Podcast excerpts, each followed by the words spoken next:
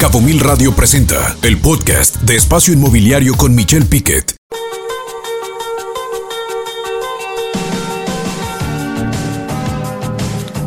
All right, welcome back to the final episode or interview of today's episode. And this is a topic that's very important in Los Cabos right now. A lot of people are building. There's a lot of land. We just got off with Luis, and he was talking about people in the East Cape buying land because there was not enough inventory. So I am going to introduce Diego Borrayo and Omar Flores from Quarrity Design Build, and we're going to be talking about construction, construction costs in Cabo. Before we get started, gentlemen, how you doing? Hola Fletcher, good afternoon. Luis, Omar. Hi, Pleasure. We're good. Thank you for inviting us. We're doing excellent. Thanks. Nice. So first of all, you guys are staying pretty busy, right? You guys are designing, building, renovations, right? Is this mainly just single-family homes? Is this commercial? Uh, well, right now, what we're into is, or what we've got on our table, are family builds, just uh, home builds. And that's going to be for expats, or is that Expats, we have uh, two Canadian families and an American family. okay? And I remember I was touring a house you guys have built. There was one on the Sunset for uh, for um, a a Mexican family, right? Too. So it's just all around, right? Actually, yeah, actually, uh, we finished one uh, about uh, eight months ago, and that was a uh, local, actually Mexican local. Okay. And one of the things is, I get a lot of people that reach out to me about construction, and it seems to me that everybody's busy right now. You have a lot of hotels that are taking labor. I know it seems that labor has increased pretty significantly since the pandemic. Would you say that construction co- costs have risen since the pandemic? You know, since let's say uh, early 2020 to now we're in May, almost June of 2023. Would you say that the construction cost has increased? Hi, Fletcher. I am more direct dealing with the cost of labor because of the logistic that is being required lately due to the high demand in the construction. So it, the reason why the cost has increased, first of all, because of there's a, a bunch of companies building, they're offering, you know, a little more on the wage of the worker. So the people here, of course, we're looking for better opportunity, so they take over, especially, you know, the out uh, foreigner investors that have more money, you know, than companies here. Some of the single clients that try to get a bill, a house, and they have to pay a higher price than due to the lack of labor. So for us as company, we first have to raise the wage of the worker. Second of all, the benefits. People are uh, companies are throwing out their good benefits for workers, such as um, rent paid for for the people that come from inland Mexico, transportation paid for. Some of them pay for their meals, so that saves the worker money, and you know, of course, motivate them to go with these companies. So, well, I am originally from mainland Mexico, from Puebla, Puebla, Mexico, and I bring a lot of people from there. So I establish a price of their wage, and then when they come here, we have a contract at least for the time that I'm going to be building a house, so that they don't run away with another company, and then they leave me, you know, with this project halfway. So we ensure our labor, qualified labor, and we also ensure that we maintain a good cost for our clients, taking care of a few logistic um, details that can help to save a lot of money for them and, and for us, of course. Okay. And would you say that pretty much all the labor, or what percentage of labor? A lot of labor is coming from mainland, right? Yeah, I will say about 80%. Okay, and wow, that's just because there's so much construction going on that the local population cannot keep up with that, correct? And also just better opportunity for, okay. Correct. Since the beginning, you know, um, of Cabo, construction here has been the big, uh, you know, impact for people to move over here. They come along with the family. Family does another type of work, but mainly construction is the motivation from years behind. That's the reason why I live here. My father came here to work on construction back in the 90s, so he brought us here. You know, left and came back again in 2007 for the boom of the construction after, you know, the, the crisis that passed the U.S. And then again another boom. So that's what's happening right now also, and we're seeing so much increase on the construction demand right now. Okay, and, and let's just say uh, somebody's looking to to build a place right now. When are what are generally the prices going to start at? You can do price per square meter, price per square foot, whatever. You know, what would you say is a, a, a comfortable range? And I know, look, Cabo can go to like ultra luxury. I'm not going to necessarily get into that market, but let's just say somebody wanted, you know, like a 1,500 or 2,000 square foot house. You know, what would you kind of start out that range at, or do you even start the conversation off like that? So, so that's usually the the million dollar question right there, Fletch. Uh, everybody's always asking, what is what, what's a good price per square meter? How do you know when somebody's giving you a good price uh, per square foot per square meter? And the answer is that nobody can really give you a uh, a price per square foot or square meter. It all depends on what your project um, requires and what your land looks like and what what we're going to be building on. Uh, what kind of soil do we have underneath? You know, so uh, it all starts with uh, knowing what what we're sitting on. So we have to do a soil study, and in that soil study, it's going to tell us uh, how far down is bedrock, what kind of soil um, are we working with, what kind of foundation are we going to use, um, what style of foundation, and uh, and then we go from there. Um, you know, are we gonna? Is your uh, is your land sitting on a slope? Is your land um, flat? Because there's a, a, huge difference in uh, if we have to build uh, a home on a slope than it is on a flat land. Um, uh, how much uh, retaining walls are we going to need? You know, so uh, it all depends on on what we're working on, what your project needs, and uh, and then at the end, you know what what your finishes are. You know, there's a there's a saying that the finishes the the devil's in the finishes. You know, so. Um, it all depends on what kind of uh, level of finishes do you want. You know, do you want that high end, you know, Italian marble on your floor? Do you want, you know, top notch uh, granite, quartz, quartzite? finishing is in your kitchen. You know, what kind of level are we looking at here? And then at the end of the uh, the project, when we have a quote for you, if you want to divide that quote into the amount of meters that we're building, then you'll have your price per square meters. You know, there, there's also a range. You know, um, I guess typically a, a range for a you know a basic, not too over the top, but you know using quality materials, you're looking at anywhere between 180, 195 bucks, uh, somewhere in that range. And then from there, it could go up depending on uh, the level of finishings that we're we're looking at.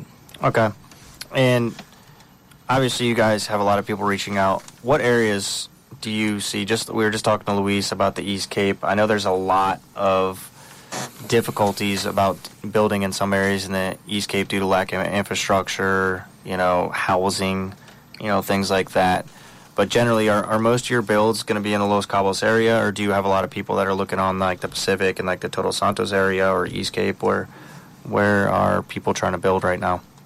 Well, right now, actually, we have two projects that are one is in uh, Boca del Salado, and then that is a development off of uh, going towards uh, East Cape, or I guess that's that's pretty remote, right?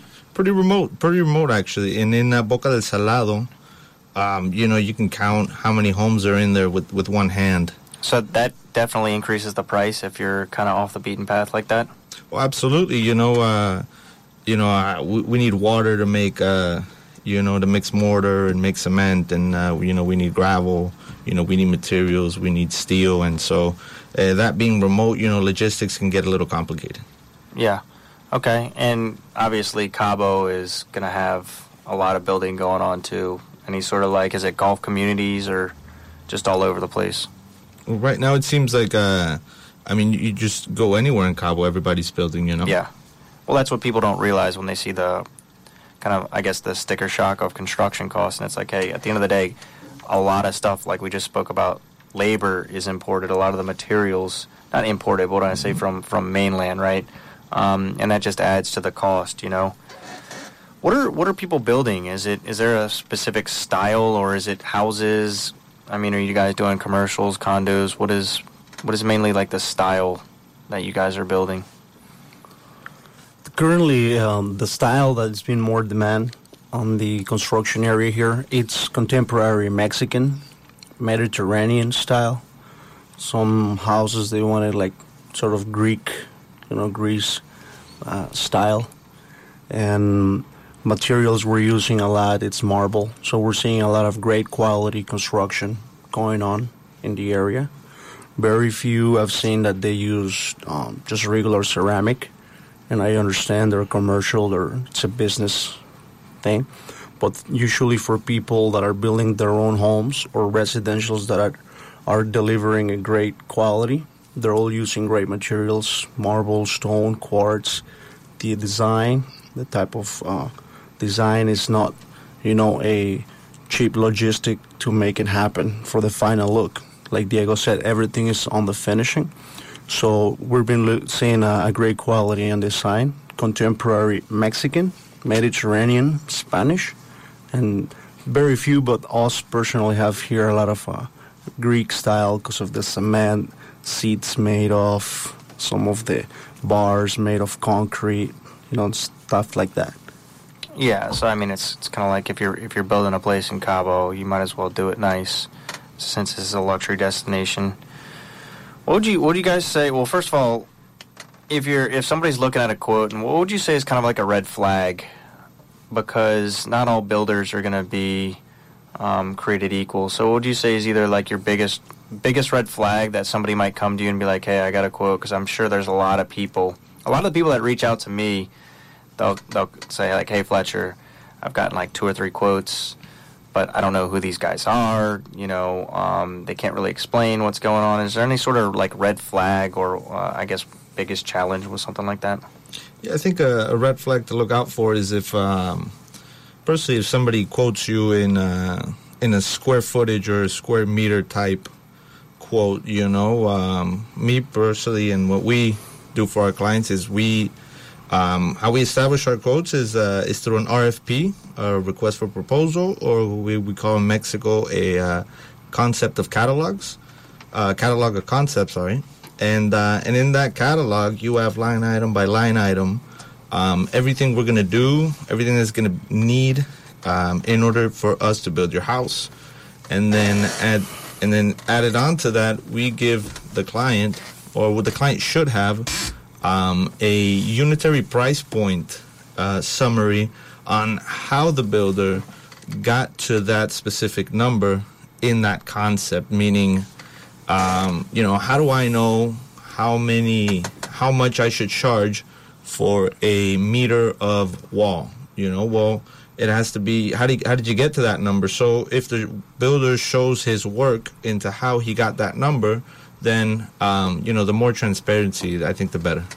Yeah, no, exactly. If it's not transparent, um, I, a question that just kind of popped up is during the pandemic we had supply chain issues. Are you still seeing it hard to get materials? Was that would that be whether that's like steel or, or concrete or or any of the um, materials that you're finishing with? It's it's less like it was in the pandemic because the, during the pandemic there were, um, you know, like stuff that could go raw, rotten. Yeah. You know, they were you know going first okay. on the ferry, so materials were like being left last. Currently, the reason why sometimes we're lacking some materials it's because of the demand.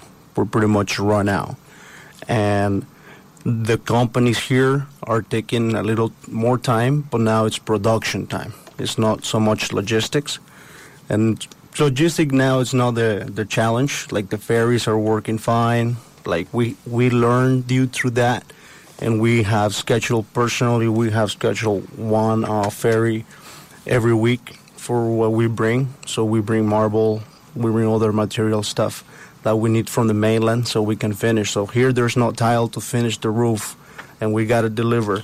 We have one uh, R18 wheeler coming every week, so we bring some materials in there because we learn from the pandemic. But even though sometimes we just want cast or cement, sometimes they run out. Steel, but it's just because of the demand, not not so much logistic.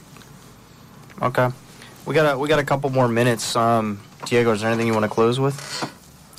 Uh, well, just to uh, anybody that uh, is looking to buy a home or build a home or or looking into that, you know, just uh, uh, just shop around. You know, there's there's no uh, uh, there's nothing better than to shop around and to, to be an educated buyer, to be an educated uh, consumer. You know, uh, look into uh, the people that you're working with.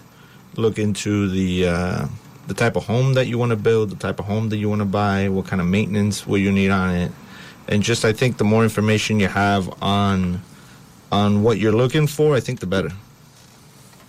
Omar, you want, got anything you want to close with? Sure. Um, thank you for inviting us, Fletcher. You know, there's also, you know, uh, very few information we can share. You know, that's a lot. So, like Diego said, we recommend the people that will build to take their time to get to know their builders and and get to do business, you know, comfortably. Wait until the project gets until you like it. Like, don't feel pressured. Or like, we gotta start it, because sometimes builders are drivers, but we have to understand that it's uh, our client's investment. So just that, and if I can say in Spanish, uh, we're getting listeners that don't understand us in Puebla because they're excited. They're on the radio. It's our team from Quarrity. Uh, un saludo a todos los amigos de allá de Tecali, Puebla, y a todos mis amigos de San Marcos, Tlacoyalco, Puebla.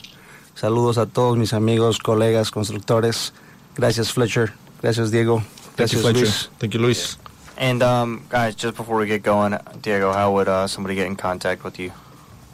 Oh, well, they can reach us at uh, quarrity.net and also reach us out in Quarrity. Uh, also, phone number is 624 156 8269. Okay, cool. And one last question that's coming up. If somebody's ready to go, they have the land, they have the design, let's call it like 1,500 or 2,000 square foot house, what would you say? Is that a nine month build? Is that a year build?